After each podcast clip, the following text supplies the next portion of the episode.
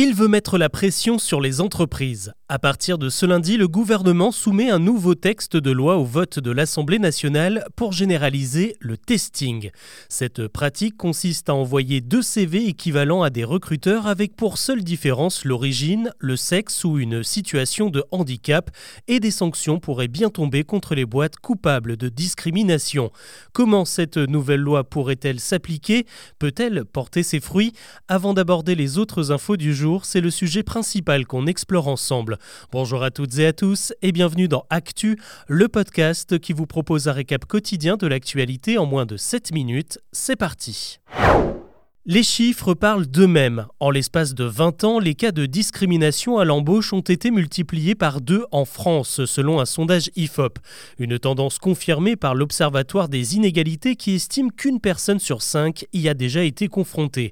Il y a le genre, le handicap, l'orientation sexuelle ou encore le lieu d'habitation qui peuvent jouer, mais le principal critère qui peut décider de votre futur professionnel, c'est l'origine. Si vous êtes issu d'une famille maghrébine, par exemple, vous avez aujourd'hui 30% de chances de moins de décrocher un job selon les statistiques du ministère du Travail.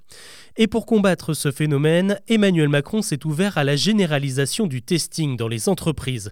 Et c'est pour ça que le gouvernement propose cette loi cette semaine. L'idée est simple, on envoie deux CV avec le même niveau d'études, la même expérience, et on regarde comment les recruteurs font leur choix.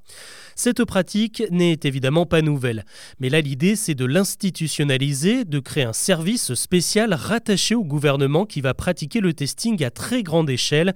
Près de 500 entreprises seront testées chaque année et si vous-même vous pensez être victime de discrimination à l'embauche, vous pourrez saisir le service pour qu'il examine l'entreprise en question. Ce qui reste un peu flou, ce sont les sanctions possibles. Il s'agira probablement d'amendes ou de réparations à payer et on étudie un possible recours au name and shame. Autrement dit, les noms des boîtes prises la main dans le sac seront publiés et connus de tous. Ce cas de figure s'était déjà présenté en 2020 lorsque sept entreprises comme Air France, Accor, Arkema ou encore Renault ont été pointées du doigt par une étude de l'université Paris-Est Créteil. Plus largement, ce projet de loi sur le testing s'inscrit dans un plan plus vaste pour les banlieues présenté fin octobre. L'idée, c'est de recréer du lien entre les quartiers et le reste de la société et de lutter contre le sentiment d'abandon. Ça passera aussi par de nouvelles règles pour l'attribution des logements sociaux, par exemple. Les familles les plus pauvres ne seront plus dirigées vers les quartiers les plus difficiles. L'actu aujourd'hui, c'est aussi les suites de l'attaque survenue près de la Tour Eiffel à Paris ce week-end. L'homme suspecté d'avoir tué un passant et blessé deux autres à coups de couteau et de marteau a reconnu et assumé les faits ce lundi. Il dit avoir agi en réaction à la persécution des musulmans dans le monde et dans une vidéo postée sur X, il a fait allégeance à l'État islamique. Selon la piste privilégiée, il aurait totalement agi seul, sans commanditaire. Désormais, c'est son suivi psychiatrique qui questionne. D'après une info de BFM, il aurait déclaré entendre les voix des djihadistes du Bataclan lors d'un passage en prison en 2019. Et ce nouveau drame éveille l'inquiétude sur la sécurité dans la capitale, surtout à quelques mois des Jeux olympiques de Paris. Euh, ce lundi, la ministre des Sports a assuré que tout serait prêt pour assurer le bon déroulement des épreuves et l'accueil des spectateurs. Pour elle, pas question de délocaliser la cérémonie d'ouverture accessible au public sur les bords de Seine. La seule chose qui pourra être modifiée en fonction du contexte, c'est le nombre de spectateurs présents. 30 000 policiers seront déployés chaque jour durant la compétition. C'est toujours un moment attendu par euh, les professionnels de l'éducation. Le classement PISA, qui évalue le niveau scolaire des élèves des pays développés, est publié ce mardi. 700 000 élèves de 15 ans ont passé des tests en maths, en lecture et en sciences. Gabriel Attal en profitera pour dévoiler plusieurs mesures pour l'école, et notamment sur le poids des écrans sur la concentration des élèves, sujet dont on parlait ensemble il y a quelques jours. Un petit rappel, si vous avez constaté une erreur dans votre déclaration d'impôt remplie au printemps dernier, eh il est encore possible de la modifier, mais l'échéance approche. Vous avez jusqu'à ce mercredi minuit pour accéder à votre espace et rectifier le document. La seule chose que vous ne pourrez pas changer, c'est ce qui concerne votre état civil. Si vous voulez euh, déclarer un Pax, un mariage ou un divorce aux impôts, il faudra attendre l'année prochaine. C'est une référence pour les amateurs de fast-food. Le Big Mac, le sandwich le plus vendu de McDo, se prépare à changer de recette, une première depuis sa création en 1967.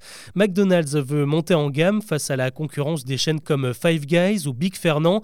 Au total, 50 modifications vont être apportées au Big Mac, un pain plus dense, des steaks cuits différemment pour être un peu plus juteux, de la salade, des cornichons et du fromage plus frais et un peu plus de sauce dont le dosage va passer de 9 à 14 grammes.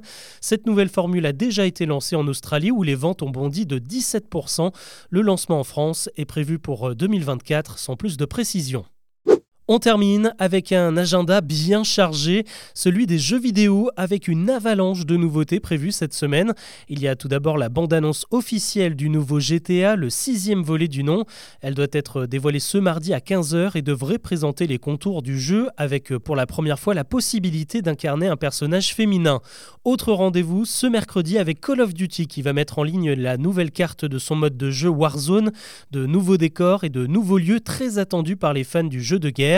Jeudi, on partira à l'aventure avec Avatar Frontiers of Pandora, adapté du film de James Cameron et signé Ubisoft. Et enfin, toujours jeudi, on reprendra les armes dans Fortnite qui s'associera à Lego dans un tout nouvel univers.